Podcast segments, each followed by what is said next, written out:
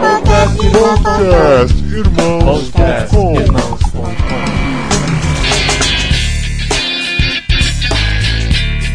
Olá, pessoas! Podcastirmãos.com de número 74 entrando no ar. Eu sou Paulinho e estou emocionado. Emocionado por estar aqui com a minha maravilhosa esposa Adriana. Muito bem, muito bem. Bem lembrado, né? E também por estar diante de duas outras pessoas. Quando você pensa em missão integral, de quem você lembra no Brasil? Mais uma vez aqui com a gente, o nosso guru Ariovaldo Ramos. Ah, mas o Ari já é de casa, né? Casa? Eu acho, pelo menos. né? já, já tá com o pé em cima da mesa aqui, ó. Já tem vontade. Descansando geral. E estreando no nosso podcast, Ed René Kivitz. A gente fala Kivitz, né? Eu nem sei se é certo. tá bom. Seja bem-vindo, Ed. Muito obrigado. Não tem ideia, assim, Prazer. do privilégio que é receber você aqui com a gente. Nós estamos tensos. Nossa, eu imagino você que tá ouvindo o programa. Quem não gostaria de estar em nosso lugar diante de Ariovaldo Ramos e Ed René Kivitz para fazer a pergunta que quisesse, né? Nós vamos falar hoje sobre missão integral, mais um dos temas mais pedidos, né? Parece que todos os nossos programas são de temas mais pedidos, mas a gente vai ter oportunidade de fazer essas perguntas daqui a pouquinho, depois dos recadinhos. Que o sol brilhe qual a vida com Recadinhos! E como é de praxe, vamos ler os e-mails e vamos dar o resultado da promoção passada. No programa anterior, nós lançamos a promoção do CD Vida Verdadeira de Cláudio Matos, a maior promoção que já fizemos aqui, né? Eu acho, sei lá. A não ser aquela da Expo Cristã do ano passado, a gente reuniu um bom material, né? Dessa vez estamos distribuindo para 10 pessoas diferentes 10 CDs. E os vencedores Rugem os tambores. Rugem, igual o leão? Então vai.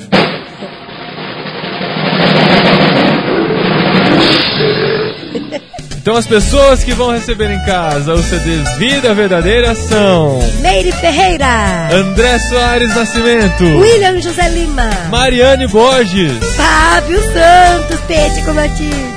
Ângela Calhau, Matheus Vondrakisekek. Wondrasek, Everton Borba Renan do Brasil. Will, Will. E Ronald Luiz Rodrigues do Nascimento. Todos vocês, ou vocês mandaram entre os cinco primeiros, ou foram sorteados porque mandaram um e-mail. É o CD Vida Verdadeira de Cláudio Matos. Então vocês 10 têm que mandar e-mail para podcast.irmãos.com com o seu endereço o endereço. para podermos enviar o CD para você, tá E bom? Fábio, você pode mandar um e-mail de novo com o endereço. Esse vai ser seu castigo. A Meire também. E por falar em promoção, né? Uma promoção atrás da outra aqui. Outra promoção. Mais promoção. Nós estamos falando de missão integral nesse programa e a gente vai sortear o recém-lançado livro Não, da gente. editora Ultimato. Vocês têm noção? Olha o livro que nós estamos oferecendo em parceria com a Ultimato. O que é Missão Integral de René Padilha? Que que é isso? Acho que até eu vou participar dessa promoção. Você vai ouvir a história aqui do Ed René contando como é que iniciou essa ideia de missão integral e você vai ver que René Padilha está lá entre os precursores dessa ideia. Então você pode participar e concorrer a esse livro e é muito fácil ganhar, né, É, Dre? a gente Fala a vai dar uma, uma dificultadinha. É, né? não vai ser tão Porque fácil vez. a promoção passada a gente teve uma repercussão muito grande. Eu tive muitos e-mails, foi, Foi muito legal, legal. foi bom, mas agora a gente vai fazer diferente. Mas agora a gente quer dar uma dificultadinha. Como o você. tema é missão integral, o que você precisa fazer? Mandar uma mensagem de voz de até um minuto contando uma experiência de missão integral que você tenha vivido. É fácil isso, todo mundo já deve ter se envolvido de alguma maneira com Mas missão e se integral. alguém não viveu? Ela pode dar uma Inventar, sugestão? inventa. Não, não. Não, não pode inventar. Não, fala, ó, eu não vivi, mas eu tenho vontade de fazer isso. Pode dar alguma ideia. Aham. A, a ideia, na verdade, é termos ideias para compartilharmos uns com os outros, tá bom? Então, se você ainda não sabe que é missão integral, você vai ouvir esse programa. No final, se você já viveu alguma experiência, ou se tem alguma ideia para ser feita, compartilha com a gente numa mensagem de voz de até um minuto e manda para podcast.irmãos.com. Para gravar é muito fácil, a gente vai colocar o link aqui no post desse esse programa para você saber como faz para gravar, que é muito fácil. Você pode gravar no seu computador, no seu celular, e nós vamos escolher a melhor mensagem de voz. Se tiver mais de uma mensagem legal e relevante, a gente publica nos próximos programas, mas a gente vai escolher a melhor para presentear e você receber em casa gratuitamente o livro O que é Missão Integral do René Padilha. E falando em livro bom, sobe a música! Juízes, os bastidores do caos está de volta à lojinha. É isso mesmo, estava esgotado, mas nós corremos, preparamos uma nova edição e na lojinha você já pode comprar a nova edição de Juízes do mesmo Marcos Soares. É o mesmo livro, se você já comprou, pode comprar de novo para presentear. E se você estava na fila, esperando ansioso pela volta do livro, está lá na lojinha de irmãos.com. Juízes, os bastidores do caos. Se você não sabe do que se trata, ouve um dos programas anteriores aí onde nós falamos sobre isso com o próprio autor do livro, tá bom? E o livro é muito bom para você ter ideia, então corre e compre antes que se esgote novamente. É verdade, tem que correr, porque aqui o pessoal é meio desesperado. Nós queremos avisar também que nós estamos em outro podcast. Olha que legal, é o podcast imediato da Débora Salves, né, Débora? É isso aí, a entrevista ficou bem legal, a gente conversando sobre como é que é fazer um podcast, o que, que deu certo, o que, que deu errado, como é falar sobre um, um para um público que é, tem muito preconceito contra essas pessoas e como não precisa ter, o assunto de vocês não é religião. Então ficou bem legal a entrevista. Então, para você que quer conhecer um pouco mais do podcast brasileiro, a Débora tá fazendo um TCC em cima disso. Olha que chique, é uma coisa super acadêmica, né? E a gente falou lá, cheio de. Com toda a nossa inte intelectualidade. É, exatamente, toda a nossa intelectualidade aos universitários. Então você pode ouvir lá. Qual que é o endereço, Débora? www.podcastimediato.com.br É, para você que sempre pede um podcast sobre como Sobre se fazer um gente, podcast, né? É, e como a gente começou, dando surgir essa ideia, essas coisas e outras curiosidades. Você vai aprender através do podcast imediato. Corre lá, ouve e depois conversa, comenta lá e compartilha com a gente o que você achou da experiência de ter ouvido o programa lá também. Por falar em como fazer um podcast, no programa anterior nós lançamos a ideia de fazermos uma oficina de podcast aqui em São Paulo. Algumas pessoas responderam, mas principalmente pessoas de fora de São Paulo. Acho que a gente vai. Como fazer oficina de podcast fora de São Paulo? Fora de São Paulo. né? Aqui de São Paulo, umas duas ou três pessoas somente escreveram. Então, se você é de São Paulo e participaria de um sábado onde nós mostraríamos como fazemos podcast, como você pode gravar um podcast, como Algumas dicas. algumas dicas de edição também, né? Que a gente vai práticas, né? a gente passa coisas práticas. todos os nossos segredos, né? Como a gente falou lá no podcast imediato, nós não queremos guardar nada pra nós. O que Deus nos dá, nós queremos compartilhar com as outras pessoas. Então, se você quer aprender e é de São Paulo, escreve pra podcast@irmãos.com. A gente vai tentar marcar uma data. O pessoal de fora disse que vem também, que tem até uma facilidade de vir pra São Paulo se nós marcássemos isso. Mas gostaríamos de mais pessoas de São Paulo interessadas. Então, se você está interessado, escreve pra podcast@irmãos.com. Demonstra seu interesse que a gente tenta marcar uma data e um local boa pra todo mundo. E o último recadinho, há dois programas atrás nós falamos sobre teologia da prosperidade. Olha, o programa que deu muita repercussão. Até hoje eu tô recebendo e-mails sobre a teologia da prosperidade. No dia de hoje, ele é o programa mais comentado do podcast, né? Não sei se daqui pra frente teremos outros, esperamos que sim. Mas o nosso João Rodrigo Veronca, que é o autor da coluna Em Defesa da Fé em Irmãos.com, preparou um compêndio maravilhoso com todo o histórico da teologia e todas as refutações a essas ideias que têm corroído aí a mensagem do Evangelho. Então você vai lá na coluna Em Defesa da Fé e vai ver o artigo Teologia da Prosperidade do João Rodrigo Veronca. Vale a pena, viu? Quem já leu tem certeza de que é muito bom e é uma ferramenta essencial para você que quer ajudar nessa luta, nesse combate a essa teologia. Email! E-mail de Talita de Jaraguá do Sul, Santa Catarina. Olha, Olha, só, o pessoal do Sul. Pois amo ouvir os podcasts do Irmãos.com. Conheci o podcast faz uns três meses através do Twitter. Olha, mais um Twitter. Olha só aí, amor, eu era tão contra o Twitter no começo, agora você vê. Pois é, é, um- é uma ferramenta de divulgação, né? Que a gente usando ao nosso favor sempre vai trazer bons benefícios. E desde então eu não perco um programa. Gosto muito dos temas abordados e também dou muita risada. Hahaha. Ai, amor. Me chamou muita atenção esse último podcast sobre vida de seminarista. que mesmo o pessoal fazendo gargalhada, eu pude ver também que tem um lado sério de ser seminarista.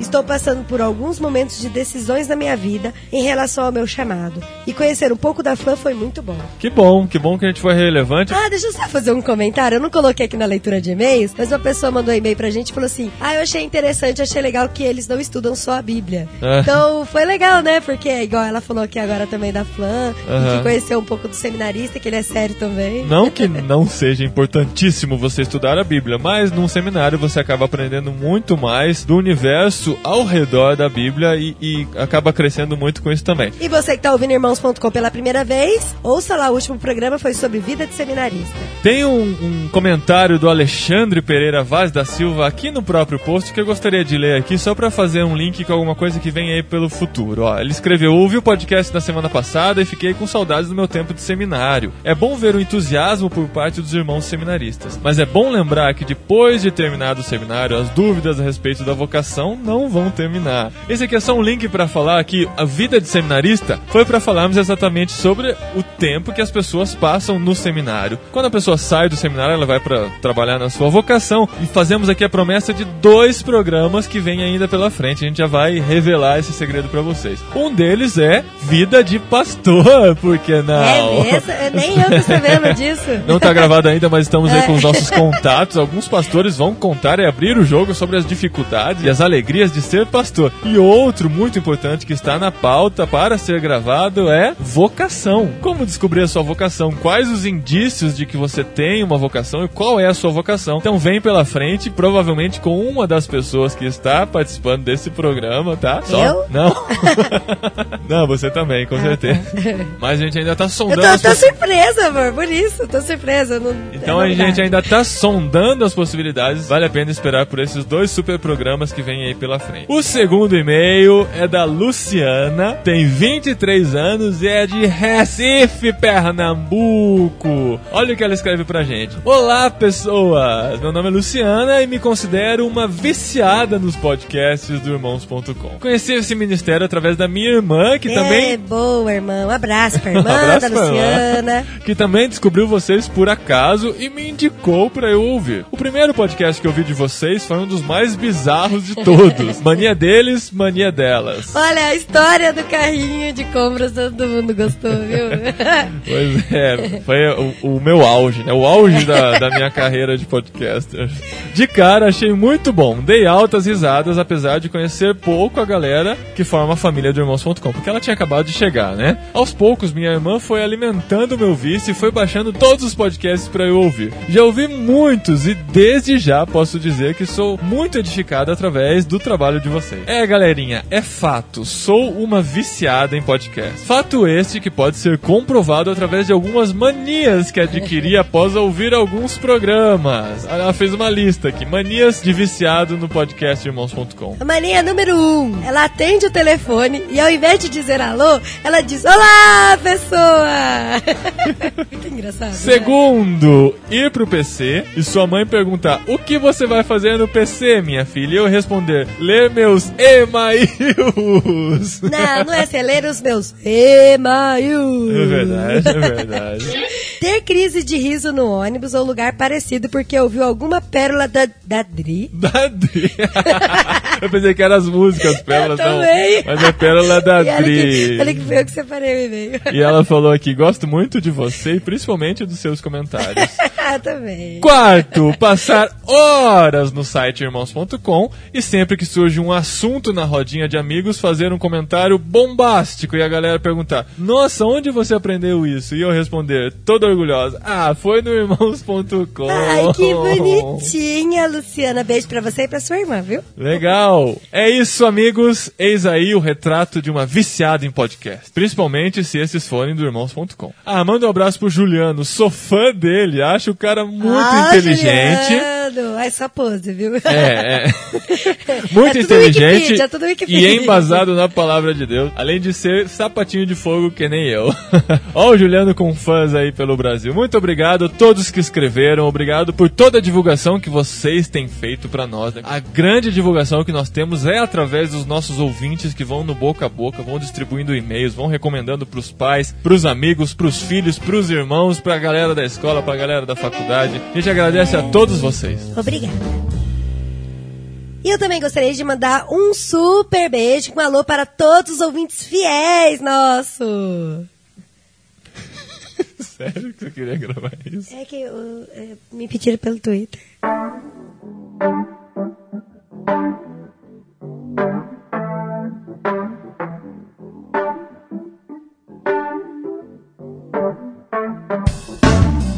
Estamos de volta para falar sobre missão integral com essas duas figuraças do meio evangélico. A gente falou no início do programa que o Ariovaldo já é de casa, eu tava olhando aqui, ele participou dos programas 27, 30, 42, 63, 69 e agora os 74. Então, Ah, e não vai parar por aí, não né, vai. amor? Não Ah, se Deus vai. quiser, não. Então, se você quer ouvir um pouquinho mais do Ariovaldo, ouve os programas anteriores. Mas hoje ele aqui é o nosso convidado especial para, junto com o Ed René, falarmos sobre missão integral. A gente fala sobre isso em vários programas. Tem o portal Missão Integral, que é o site do Ariovaldo, mas tem muita gente que não sabe qual é o significado disso, de onde veio isso, e é o que a gente vai entender um pouquinho hoje. Mas antes, vamos apresentar um pouquinho quem é Ed René Kvitz. Você é, atualmente é o pastor da Igreja Batista da Água Branca. Atualmente, Há 20 anos. desde 1989. 89. Cheguei lá em janeiro de 89.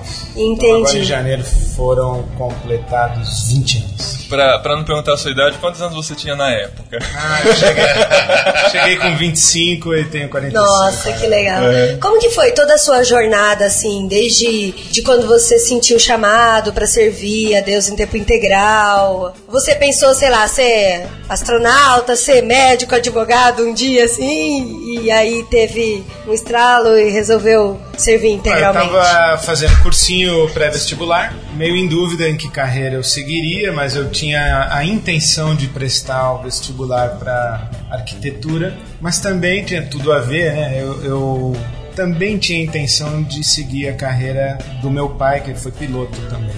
Nossa, que legal. Meu primo, na mesma época que eu fui pro seminário, ele foi para a escola de pilotos e meu tio era comandante da Varg na época. Então minha família viveu muito com essa questão da aviação dentro de casa, né? Então era uma coisa que me impressionava, mas a minha vocação foi com 16 anos e eu, na verdade, eu queria ser igual o pastor da minha igreja local. Pastor na época era o Jackson Roberto Rondini. Eu queria ser igual a ele. Então você nasceu num lar cristão. E nasci, eh, nasci, fui criado dentro da igreja. E ele fez uma coisa que eu achei muito sábia. Eu voltei do retiro de carnaval dizendo que queria ir pro seminário. E ele falou: então, você continua fazendo cursinho até dezembro. Se em dezembro você ainda estiver querendo ir pro seminário, você vai. Você não vai perder nada. Não sei se ele não botou fé na minha vocação e tal. Mas aconteceu que, tipo, novembro, outubro, novembro, eu falei pra ele, ah, não aguento mais cursinho, não vou fazer vestibular, vou pro seminário, e assim fui.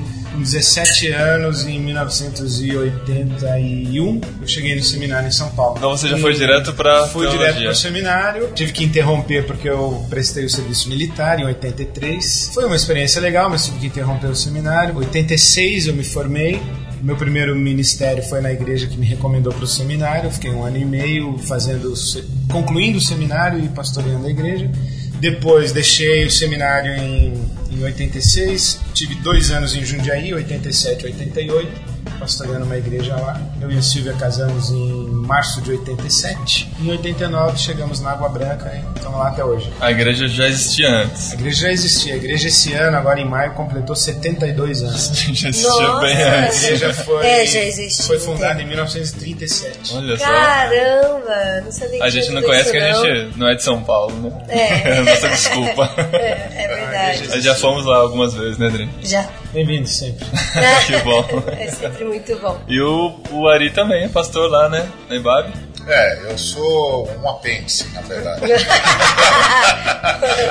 Nós somos amigos há mais de 20 anos e um dia ele me chamou para dividir com ele o púlpito, eventualmente, porque ele tinha um projeto que se concretizou de levar a igreja a ter um aprofundamento no que seria o que nós chamamos de missão integral, coisa que, que aconteceu e ele achou que eu podia ser útil nesse processo, por isso eu tô lá já faz uns seis anos, né? Ah, Ou mais, acho. Ou mais. Na verdade, a gente divide o púlpito e também a visão. A eu visão. Mas assim, você convidou ele para dividir o púlpito porque você já conhecia a missão integral que ele fazia? Ou Ah, você sim, é, mostrou para ele a missão integral? Eu falei para os jovens ah, da nossa igreja no encontro de jovens lá no sábado, contando a história, né? Eu acho que é muito importante a gente resgatar a história. Não sei se a idade vai chegando. Bom, primeiro quando você tem história, né? Hoje eu É. tenho história para contar, antes eu não tinha. Mas agora que eu tenho uma história para contar, eu fui contar para eles e achei um texto datilografado pelo Ari de uma conversa que nós tivemos em 1985. Nossa. E aquele texto que nós demos o nome de Retomando o Reino de Deus, você lembra disso, né? É. A única coisa que mudou daquela folha foi que nós trocamos o retomando por sinalizando, mas desde 85, 84, a gente se conhece Aham. e eu admiro o trabalho do Ari, a teologia dele, a visão dele. E ao longo do tempo é o engajamento dele. Né? Se você não sabe, foram eles que criaram a missão integral.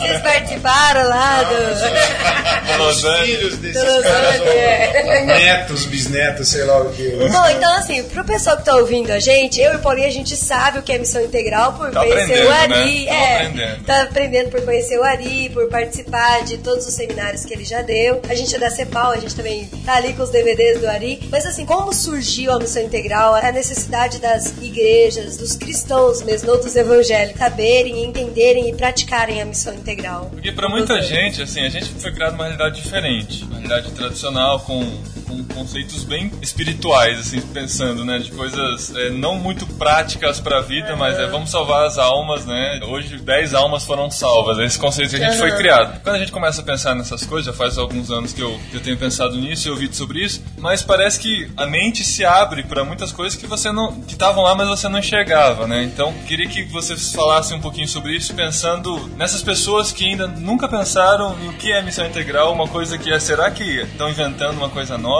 que não está na Bíblia, uma coisa paralela ao que sempre foi ensinado? Queria que você explicasse um pouquinho sobre isso de um jeito que a gente conseguisse entender. Eu acho que al- algumas eh, brincadeiras teológicas que a gente faz que podem ajudar a compreender isso. Uma delas é o pessoal diz que a teologia ela é feita na Europa, deturpada nos Estados Unidos e consumida no Brasil.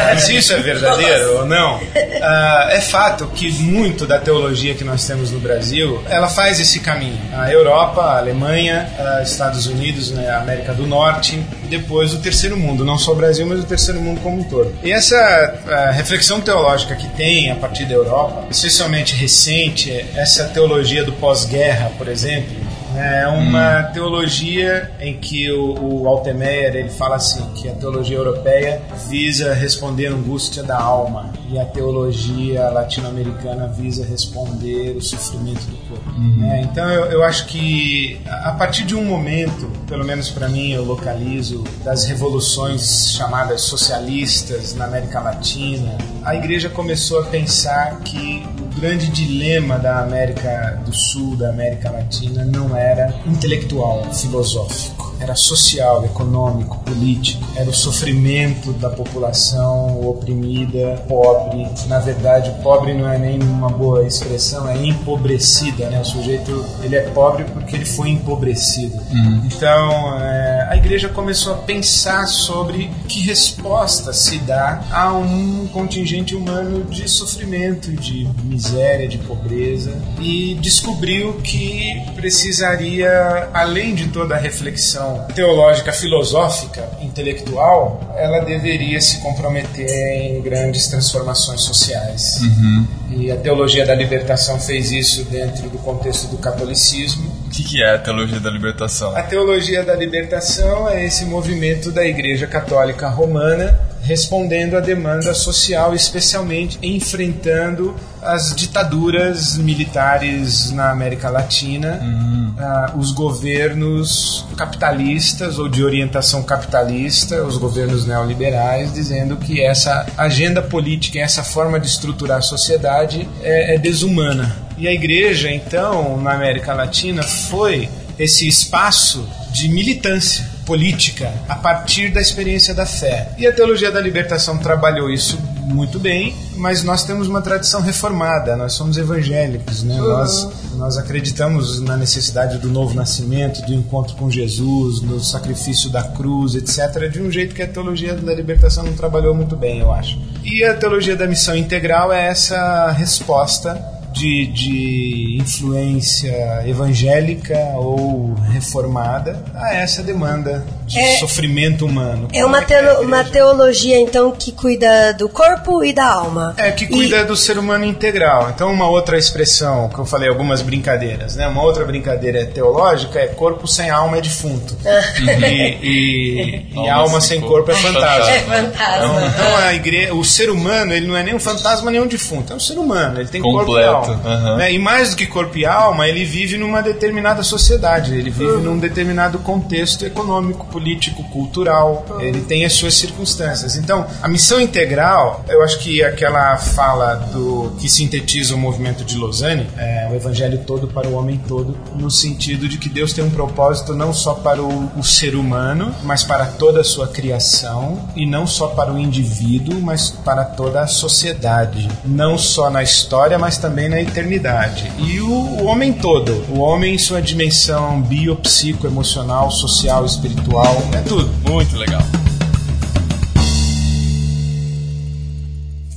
Muito bem, pessoal, a gente está aqui na Usina 21 com Marcos Custódio, diretor executivo da Rocha.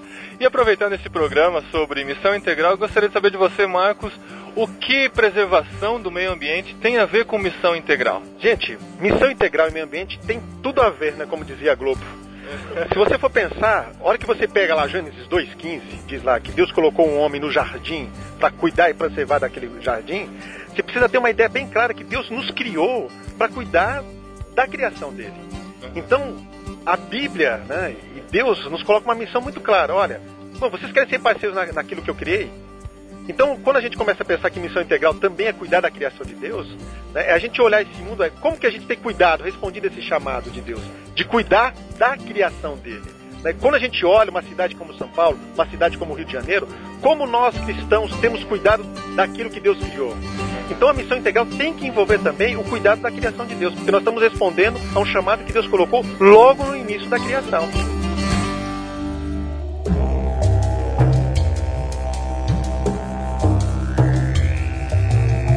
Fazer uma pergunta pro Ari agora. Ari, você acha que a questão da missão integral, ela pode ser confundida com salvação através das obras? É de, sabe, da pessoa mudar o foco, de pensar que, que vai estar fazendo obra, filantropia, ação social pra ser salva? Ou esperando uma recompensa lá adiante, muito mais do que entendendo a necessidade de se fazer diferença na vida das pessoas hoje. Você acha que há realmente esse risco? Se eh, a pessoa não parar para prestar atenção, pode. Mas a, a ênfase da missão integral é que a gente não pode pregar o evangelho sem demonstrar o que está pregando e a gente não pode demonstrar o que quer pregar e não pregar. Então as coisas estão juntas. A gente está falando de amor e amando, né? Enquanto ama. A gente não fala de amor e depois bate a porta na cara do sujeito. Então a gente fala de amor tratando o sujeito bem, tratando com, com honra, com educação. A gente fala de se responsabilizar pelo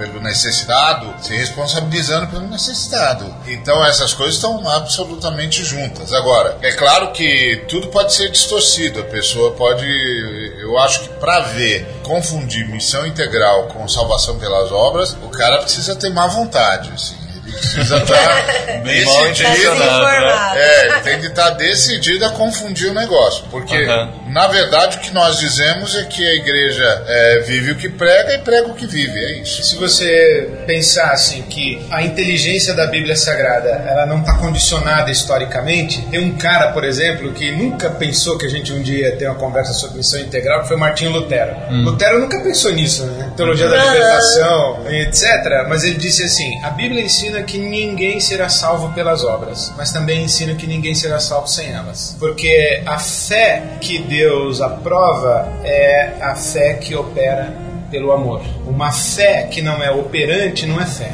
Eu, eu tenho um, um pensador cristão que diz: fé sem obras é morta, e porque é morta não é fé, é fétida. Fétida. que forte. Vamos entender, eu ouço bastante também sobre o Pacto de Lausanne lá. Foi, foi uma reunião, foi um encontro, foi um, um semestre que aconteceu e eles decidiram pensar sobre isso. O que, que foi a- essa situação de Lausanne? Ah, eu, eu não sei, eu- eu- cada um tem a sua visão da coisa, né? Eu acho que a cultura americana ela é muito boa em algumas coisas, mas tem algumas características, né? Por exemplo, o americano ele se sente responsável pela democracia do mundo. Ele é E o se xerife- sente mesmo. É, ele é o xerife da mesmo, democracia é. Mas do parece mundo, que o mundo né? espera isso deles É, também, e, né? E, por exemplo, eu acho que também eles se sentem responsáveis pela evangelização do mundo. Nós, americanos, vamos evangelizar o mundo, então. Mas ainda tem isso. Eu acho que é louvável os caras acharem isso. Então, por exemplo, houve uma época em que o evangélico né, tinha como um grande ícone do mundo ah, contemporâneo era Billy Graham. Você- se, por exemplo, qual era a personalidade dos crentes que se equipararia ah, em termos de influência mundial a um papa dos católicos? Era Billy Graham. Billy Graham. Billy Tá Graham. certo? Então o que, que ele fez? Ele convocou a Associação Billy Graham, convocou vários congressos de evangelização mundial, ou vários congressos, vários congressos trazendo, reunindo pessoas de diferentes lugares do mundo, da igreja evangélica espalhada pelo mundo, para pensar a evangelização em termos mundiais, em termos globais. Né? E num desses encontros, que foi o Congresso Mundial de Evangelização em Lausanne, na Suíça, em 1974, asso- convocado pela Associação Billy Graham, os teólogos latino-americanos apareceram, por exemplo, Samuel Escobar, René Padilha e Orlando Costas, e viraram a mesa do tipo, olha, vocês estão conversando no primeiro mundo, o evangelho é uma coisa, mas no terceiro mundo, né? Você falar do evangelho na África, você falar do evangelho na Índia, você falar do evangelho na América Latina, por exemplo, é outra coisa. Então tem uma outra agenda, tem uma outra reflexão, tem uma outra compreensão do que significa evangelizar. né? evangelizar na Califórnia é uma coisa, evangelizar em em Bogotá ou no, no sertão do Piauí é outra coisa.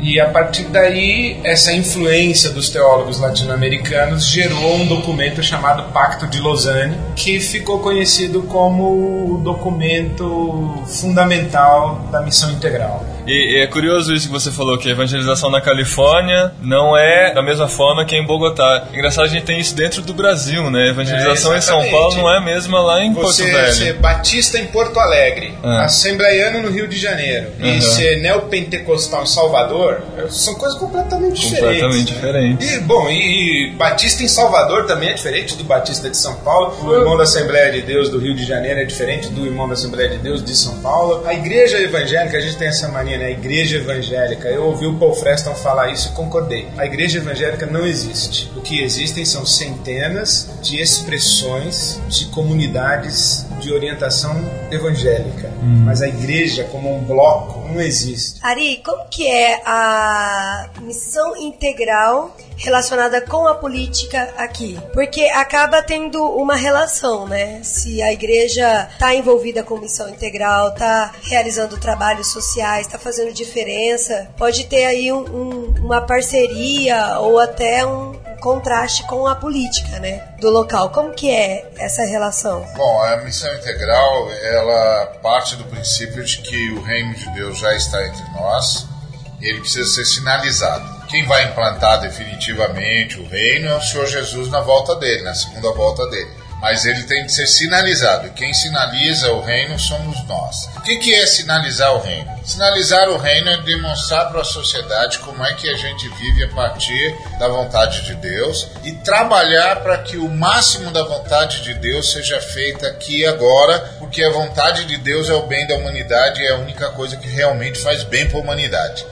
E aí, isso obviamente envolve política, porque todo ser humano é um ser político. Isso significa que a gente tem uma noção do que deve ser uma nação. Então, uma nação não pode ser um povo onde 1% da população tem 50% das terras do território. Não pode. Não pode, tá errado. Então o, o, reino de Deus vai lá e os agentes do reino de Deus vão lá e diz, olha, não pode ser assim não. Tente fazer uma política que distribua terra, tem que diminuir o tamanho de terra que cada um pode ter. Você pode ter sua terra, mas você não pode ter toda a terra. Então isso tem de ser regrado, porque, ah, como disse Isaías capítulo 5, versículo 8, aí dos que ajuntam casa sobre casa e terra sobre terra, até serem os moradores do lugar. Então a igreja, que tem uma visão de missão integral, ela vai interagir na questão da construção da política pública, da definição dos limites do território pessoal, de propriedade, o que, que significa um trabalho digno, o que, que significa um trabalhador remunerado dignamente. Por quê? Porque a gente está aqui para sinalizar que o reino de Deus está aqui. E o que, que é o reino de Deus? É uma nova realidade, só a vontade de Deus é feita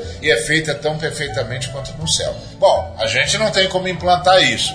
Mas a gente tem como demonstrar como isso deveria ser e a gente tem como chamar as pessoas para viverem essa realidade no dia a dia. E dá para viver muito disso e é isso que faz a humanidade avançar do ponto de vista ético, moral e social. Para o pessoal que está ouvindo, teve um café da manhã aqui onde vários pensadores se reuniram para conversar. E tem uma coisa que me chamou a atenção, que falaram que foi o seguinte, que até puxando o gancho que o Ed falou, que os Estados Unidos se, se sente responsabilizado por evangelizar a nação e por colocar equilíbrio. E os Estados Unidos, até onde eu conheço, eu não sei se ainda tá assim, é uma nação protestante. Não é mais. Não é mais? Então não conheço. Desconheço o mais. O presidente deles disse que não é mais. É. E o Brasil tem muito evangélico hoje e está caminhando para aumentar cada vez mais. Se os Estados Unidos, que é um país de primeiro mundo, era protestante, e o Brasil está caminhando para se tornar 50%,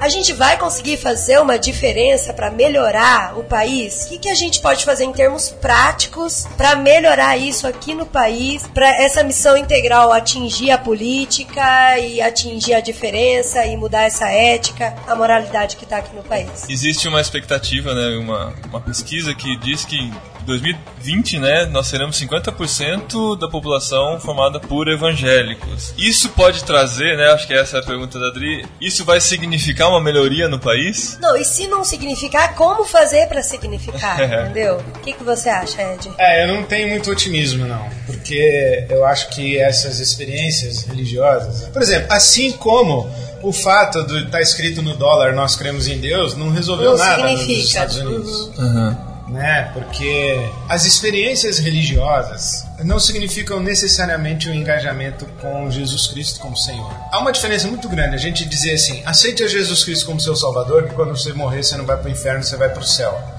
Ou você dizer, você sabia que Jesus Cristo é o dono da sua vida, do seu dinheiro, do seu tempo, do seu filho, da sua mulher, do seu carro, do seu emprego, da sua, do seu mandato político? Você sabia que Jesus Cristo é o dono do seu mandato político? Senhor senador, senhor deputado, senhor governador. Você sabia que é a Jesus Cristo que o senhor deveria estar servindo? Quer dizer, é muito diferente dizer isso. Então, se nós estamos ah, convocando pessoas a que se coloquem debaixo da autoridade de Jesus e dizer assim: olha, há um jeito de fazer família, há um jeito de fazer negócio, há um jeito de fazer cultura, há um jeito de fazer arte, há um jeito de fazer ciência, há um jeito de fazer desenvolvimento, ah, o que a gente está chamando de desenvolvimento sustentável, né? um desenvolvimento econômico que seja social e ecologicamente ou ambientalmente responsável. É, há um jeito de viver e ser sociedade que é o jeito de Jesus. Como o Ari falou, é a vontade de Deus que é o bem da humanidade e só a vontade de Deus é o bem da humanidade. Se a conversão em massa de pessoas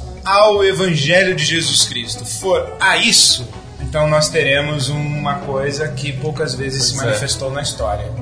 Essa é a questão. né? É, então, por exemplo, você saber que a influência do Evangelho criou o movimento sindical na Inglaterra.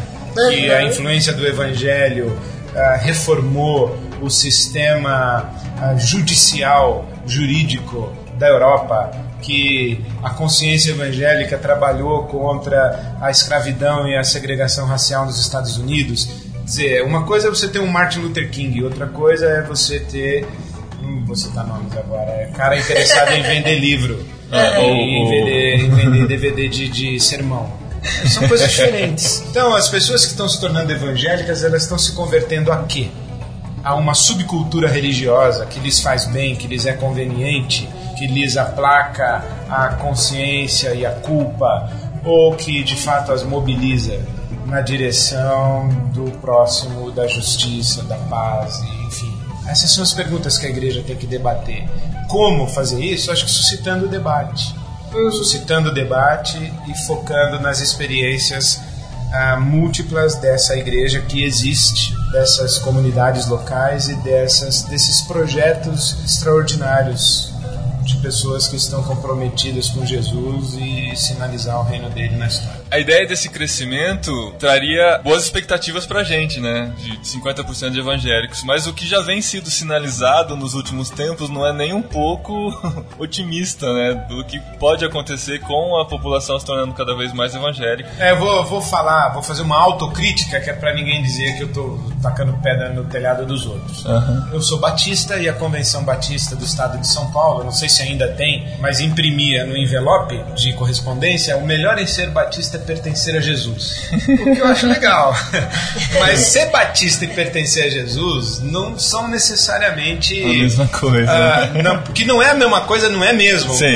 Mas não é todo mundo que pertence a Jesus que é batista e nem todo mundo que é batista pertence, Pertence a a Jesus. Jesus. O que vale para a Assembleia de Deus presbiteriana e para toda a igreja chamada neopentecostal. Então, a conversão a uma experiência religiosa não é necessariamente uma conversão ao Senhor Jesus. É. Resta saber que nós teremos em 2020 50% de pessoas que submetem a sua vida à autoridade de Jesus ou 50% de pessoas que têm uma experiência religiosa diferente do catolicismo e das religiões afro.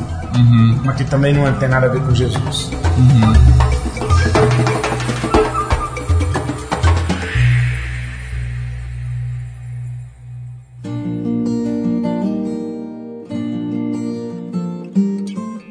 Eu não- é, é tudo muito complicado, assim, porque eu vejo que tem pessoas que são assim por não entenderem. São superficiais, têm uma teologia individualista, são egoístas, mas por não entenderem o, a, a magnitude de tudo isso. Porque são como ovelhas sem pastor, ou então estão sendo lideradas de forma que, que não que não entenderam isso, de que não passaram. Então, essa superficialidade está na liderança? E uma pergunta: os líderes hoje que estão à frente do dos movimentos evangélicos, das igrejas evangélicas, eles estão despreparados ou eles estão com Uma intenção. mesmo, má intenção? O que, que você acha, Ari? Eu acho que tem de tudo, né? Tem gente mal intencionada mesmo, porque viu na fé uma forma de se enriquecer. Tem outros que estão mal preparados. Eles é, amam até Jesus e tal, mas eles aprenderam errado e eles não conseguem saber o que fazer e como fazer. Inclusive, a gente faz congressos como esse aqui para alcançar esse pessoal, entre outras coisas, para dizer para eles: olha, tem um jeito de fazer isso, tem um jeito de, de entender o que, que é a vontade de Deus, o que, que é teologia engajada, etc, etc. Então, eu acho que tem um pouco de tudo. De um lado você tem gente que cuja intenção é ruim mesmo. Tá cheio de gente assim em todo lugar do mundo. Eles estão no nosso meio porque virou mercado, virou um, um lugar onde te- tem gente, onde você tem gente, você tem mercado. E aí você tem quem compre, você tem quem venda. Então tem gente que está aí por causa disso. Tem outros que começaram porque foram impactados por alguma coisa, mas não sabiam o que fazer.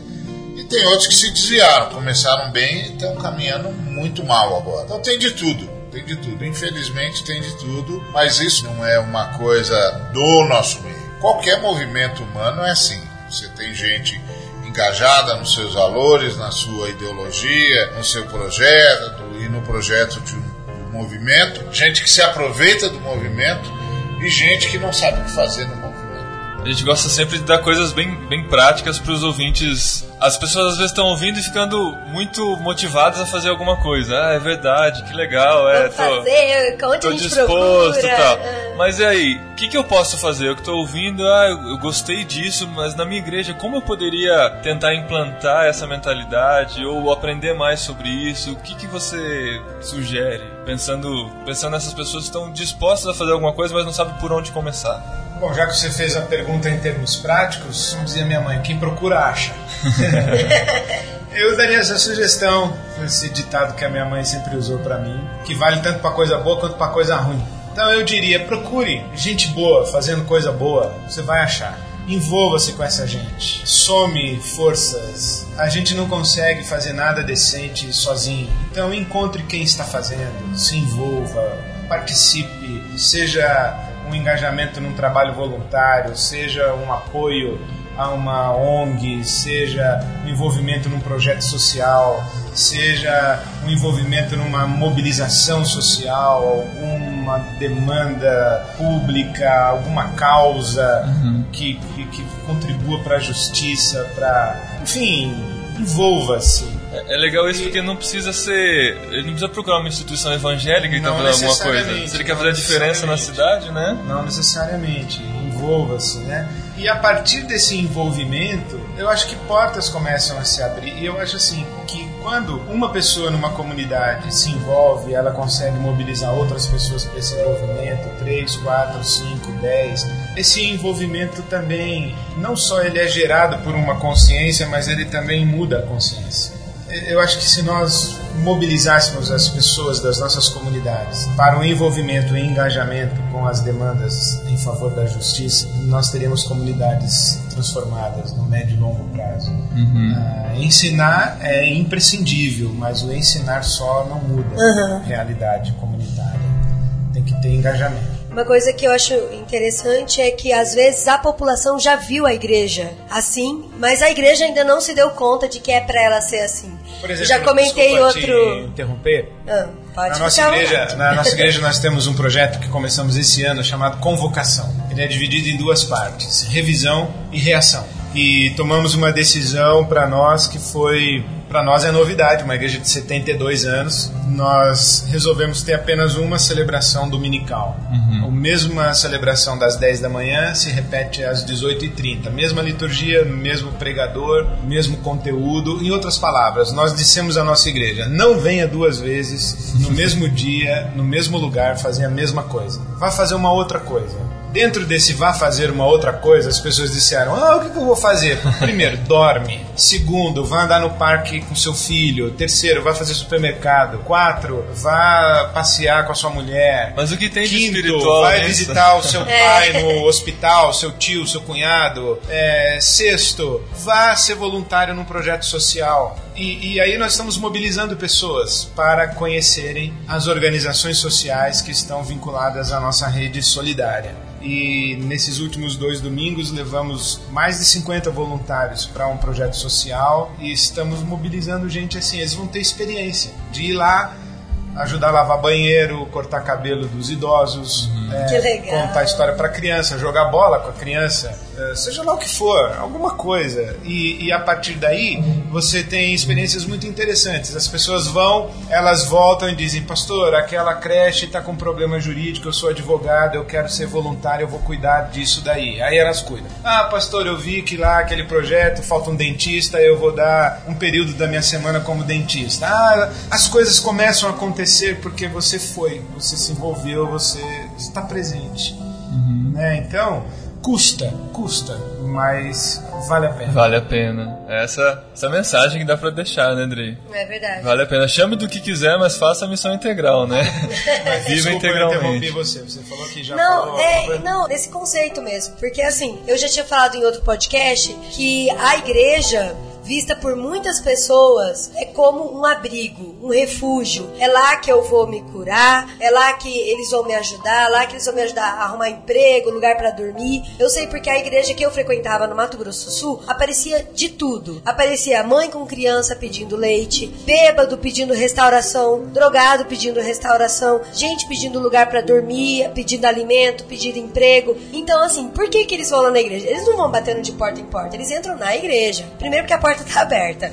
E segundo porque eles realmente têm no coração de que eles vão arrumar solução para isso. Só que falta a igreja ter a consciência de que é para ela fazer isso, de que isso é bíblico, de que é mandamento mesmo de Deus, tanto é que fala das obras mesmo. Só que as pessoas às vezes não enxergam essa importância. Essa questão de ter, por exemplo, um culto só eu tenho quase certeza que algumas pessoas não devem ter gostado da ideia.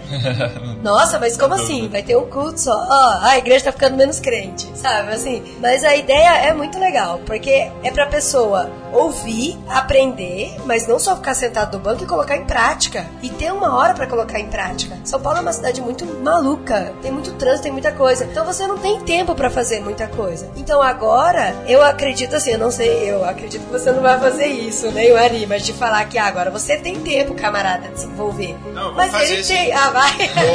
Por Porque eu exemplo, fizemos uma não campanha, podia, vá doar sangue. Não tenho tempo. Não, agora você Agora tem. de manhã você vai doar sangue, domingo à noite você vem beber. Não arrume outra coisa. né? Então eles É vão isso. fazer. é. Eu não Uhum. tenho tempo de almoçar com meu primo que não é cristão e depois que eu me converti eu perdi todos os meus amigos não cristãos, me afastei da minha família e nunca mais e tal e tal. Bom, então, domingo é da igreja. domingo é da o tempo igreja, todo na o igreja. tempo vai. inteiro na igreja. Então, é, então, vai almoçar com seu primo. Você não veio faz 10 anos, desde que você se converteu. Mais interessante. É legal, muito interessante. Gostei da ideia também.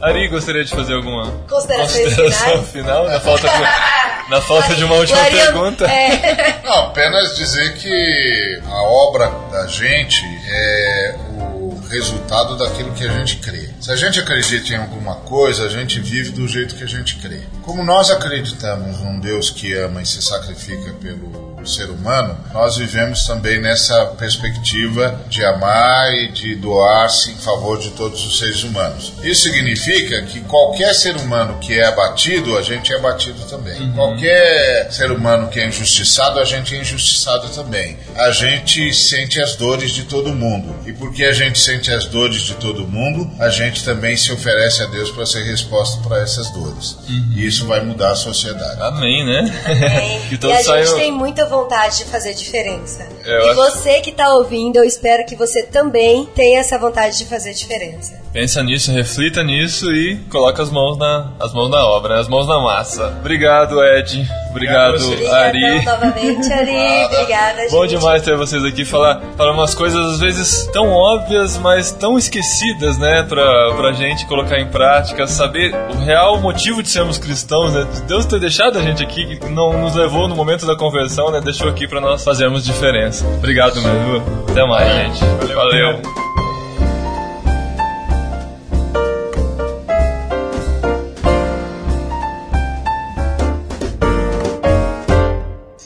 Gente. Chegou a vez do Rio de Janeiro lutar pela igreja. Em novembro de 2009, a cidade maravilhosa tem a oportunidade de participar de uma grande discussão para resgatar o sentido bíblico do termo igreja, com a participação de Ariovaldo Ramos, A igreja tem de ser um lugar onde todas as capacidades de todo mundo possam ser exercidas. Ed René Kivitz, Não exija sacrifício em nome da sua instituição, do povo de Deus. Ricardo Bitum, Agora você não tem mais a ética do trabalho, mas você tem a ética do consumo. Walter Ravara, Deus criou toda uma condição de. Foi um grande facilitador. Ele falou: Ó, tô te colocando aqui, mas vou te dar condições para você ficar aqui. e você, juntos, lutando pela igreja. Participação musical Banda Crombie. De 26 a 28 de novembro, na primeira Igreja Batista do Recreio. Lutando pela igreja, porque Deus não tem um plano B. Inscreva-se www.irmãos.com barra lutando.